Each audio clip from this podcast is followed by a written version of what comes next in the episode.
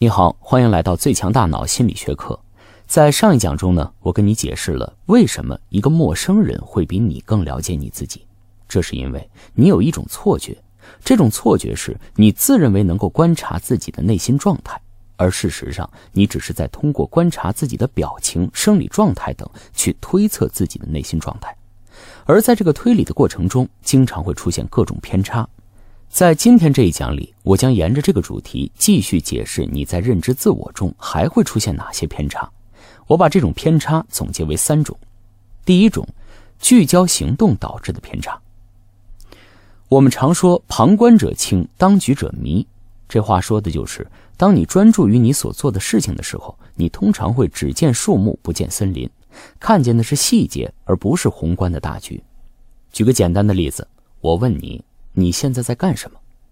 你会说，我在听你的心理学课，我在听你说话。而一个旁观人则会说，你现在正在学习心理学知识，你正在训练你的思维，你正在提升自己的能力。你和旁观者都对，但是你们俩看问题的层次水平不一样。从我在听你讲话，到我在学习心理学知识，到我在训练我的思维，再到我正在提升我自己。对你当前的行为，我们会有不同层次的解读，而越宏观、越大局的解读，就会越接近事情的真相。但是呢，当你具体在做某件事情的时候，你更多的是关注于你当下的行为。要完成你的行为，你就必然更多的关注事情或者行为的细节，而不是全局。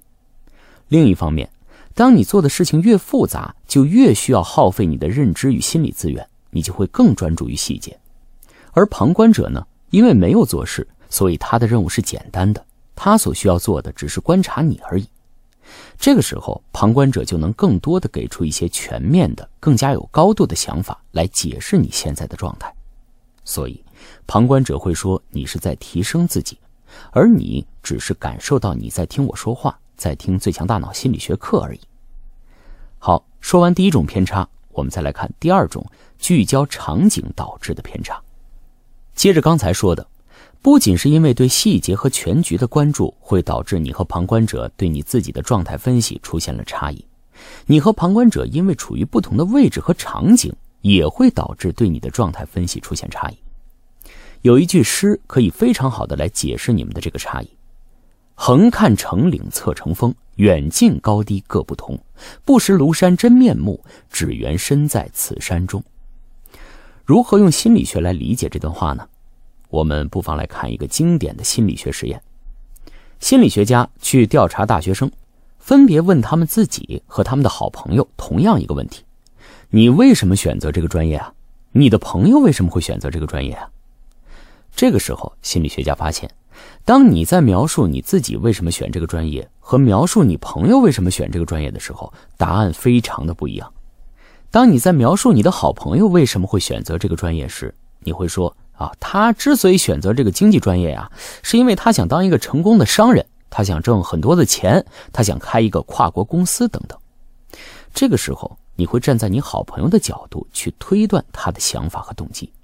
但是，当心理学家问你，那你自己为什么选择这个专业的时候，你通常会说：“啊，这个专业是我父母帮我选的，因为这个专业能让我更好的找到工作。”或者会说。啊，因为这个学校的经济专业非常好，所以我就选了这个专业。等等，这个时候呢，你看见的不是自己的动机，你看见的是你所在的情景和所在的位置。你是你父母的小孩，所以他们对你的期望就成了你选择这个专业的原因。你是这个学校的学生，所以学校这个专业的状态就成了你选择这个专业的原因。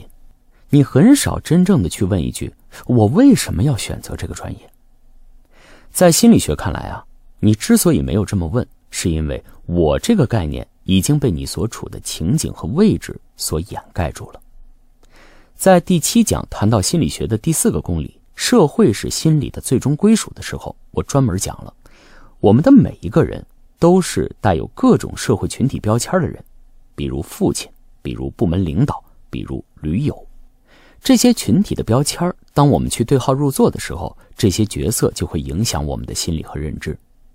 特别是在我们去了解自己行为的内在动机和状态的时候，这些社会群体的标签就会成为解释我们行为的主要来源。而当我们去分析别人行为的内在动机和状态时呢，我们通常能够把他身上的这些社会标签给去掉，而更多的关注他个人的原因。所以，小结一下，什么是场景导致的偏差？在认识自己的过程中，当我们用不同的标签，就会有不同的结论。这也正是横看成岭侧成峰。而另一方面，在旁观者眼中，就没有这些社会群体标签的影响。好。刚才说了，聚焦行动和聚焦场景都会带来偏差，但是我现在要给你介绍的第三种偏差，聚焦自我所带来的偏差会更大。在第二讲谈到摆脱幼稚的自我中心的时候，我提到，虽然我们不是自闭症，但是我们总是或多或少有点自我中心，哎，也就是聚光灯效应。我所看到的，我所听见的，我所想的，也应该是别人所看到的、听见的和所想的。我的世界就是别人的世界。这里啊，我要告诉你一个经典的心理学研究案例。心理学家在进行婚姻家庭咨询和干预的时候，通常会让来访的夫妻做这么一件事情。你也可以试着和你的同事或者朋友做一下哈。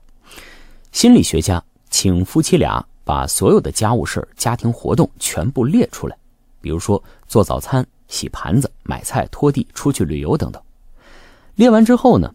心理学家会再请夫妻俩各估计一下各自承担了多少，比如说做早餐，哎，你承担了多少，他承担了多少。显然，夫妻俩肯定有个人在某一件事情多干一点，而另一个人在其他的事情会多干一些。这没有关系，这也不是我们关注的重点。重点是，当这对夫妻把各自估算的比例加起来，你会发现，这个数字一定会超过百分之百，可能是百分之一百二。甚至更多，也就是说，一定有人高估了自己的贡献，但是更大的可能是两个人都高估了自己的贡献。为什么会这样呢？道理非常简单。当心理学家问你是否做过早餐的时候，即使你很少做早餐，但是你的脑海里会浮现出你原来做过一次两次早餐的场景，而这个场景是如此的深刻。